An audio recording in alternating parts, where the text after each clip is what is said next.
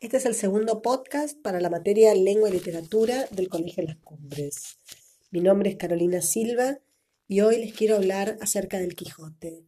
Más precisamente, por qué es imprescindible leerlo.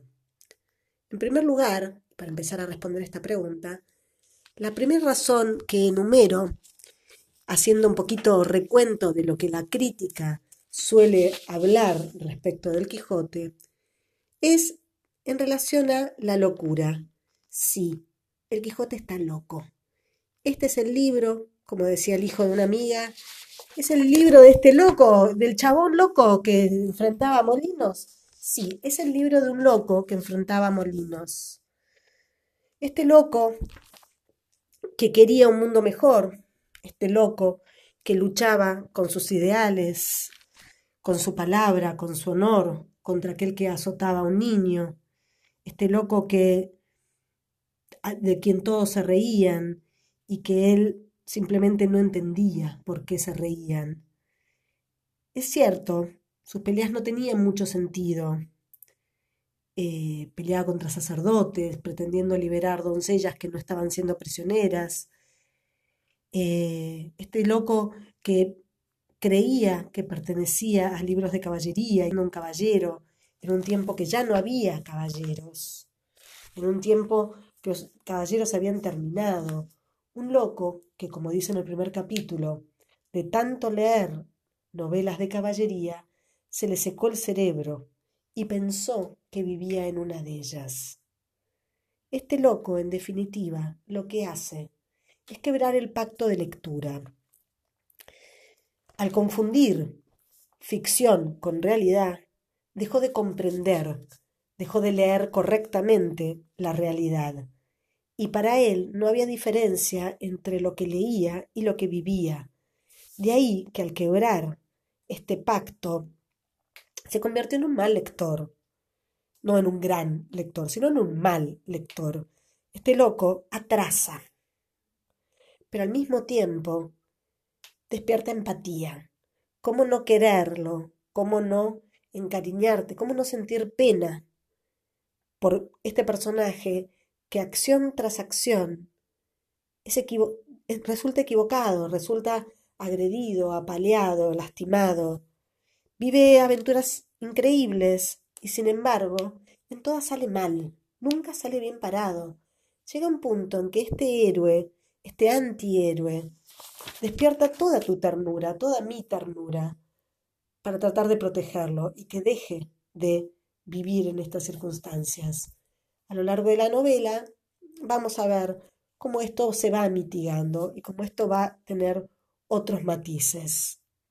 Pero básicamente, uno de los primeros motivos para leerlo es porque este es un loco lindo que cree que, la, que una vida mejor es posible y en definitiva termina despertando ternura y compasión.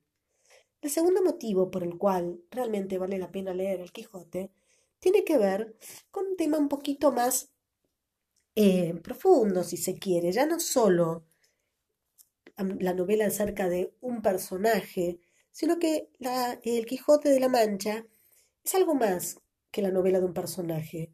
Es una novela de un personaje que se piensa como crítica social.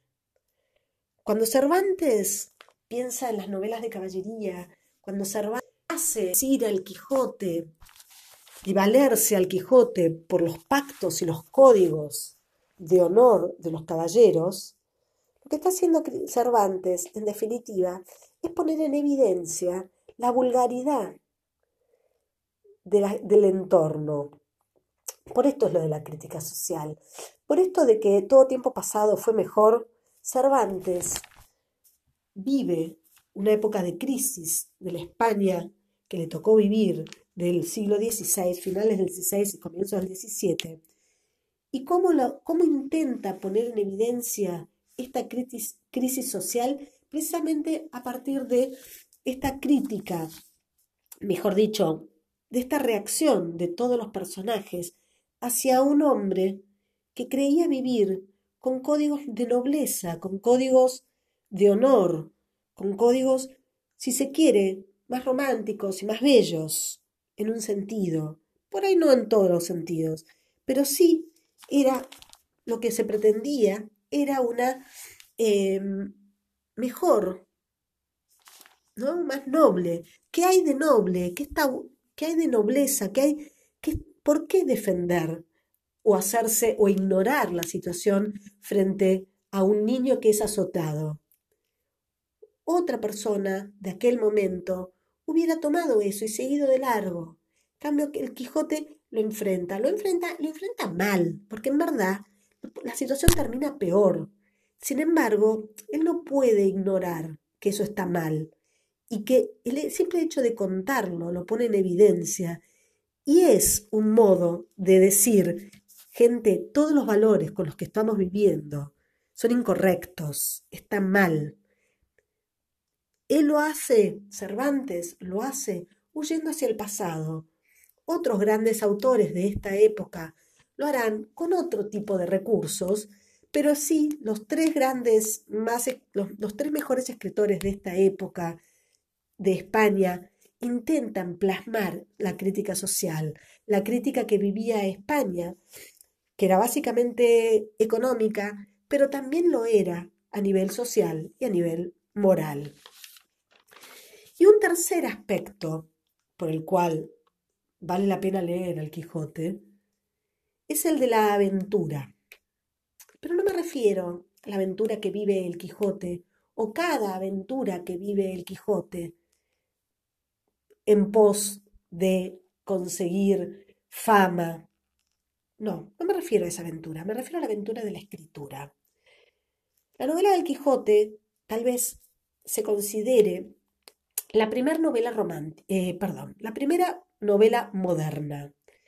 Es la primera novela moderna porque tiene algunos recursos que aún hoy siguen vigentes. El primer recurso es el que encontramos, por ejemplo, en el capítulo 8 y 9. En el capítulo 8 nos encuentra el Quijote peleando con el vizcaíno y justo cuando ambos em, levantan su espada y están a punto de enfrentarse, ahí que nos venían contando esta historia, aparece el narrador que nos dice, ay, pero la historia llegó hasta acá. Lo que yo les cuento es algo que yo escuché antes y acá me quedé, no tengo más. Qué pena, porque era tan interesante esta historia. Entonces, ¿qué es lo que hace? Este narrador quiere seguir contando la historia. Entonces, sale él a buscar cómo conseguir más datos acerca de...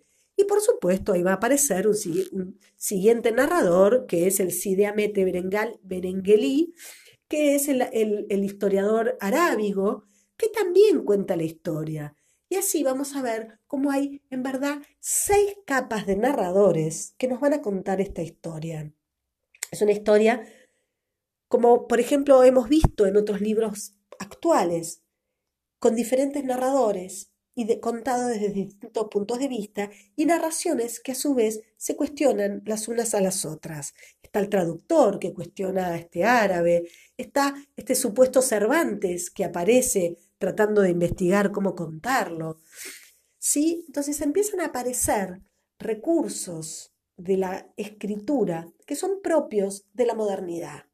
El tema de los narradores, el tema de la, por ejemplo, parodia que se hace, ¿no? En esta parodia de este personaje que es tomado de una novela anterior, de un ciclo de novelas anteriores, y es parodiado, porque la verdad que las viejas novelas de caballería, estos héroes luchaban con personajes sobrenaturales, eran exitosos, eran invencibles, y a Quijote no le sale una, ¿sí? De ahí la parodia.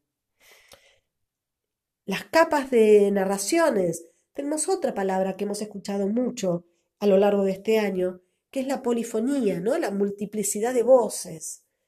Aquí dos recursos ya en términos formales que nos hablan de una novela que no es simplemente la historia de un loquito que se peleaba con molinos. Espero que les guste, espero que la puedan leer, espero que la disfruten y que aprendan a amarla. Hasta la próxima.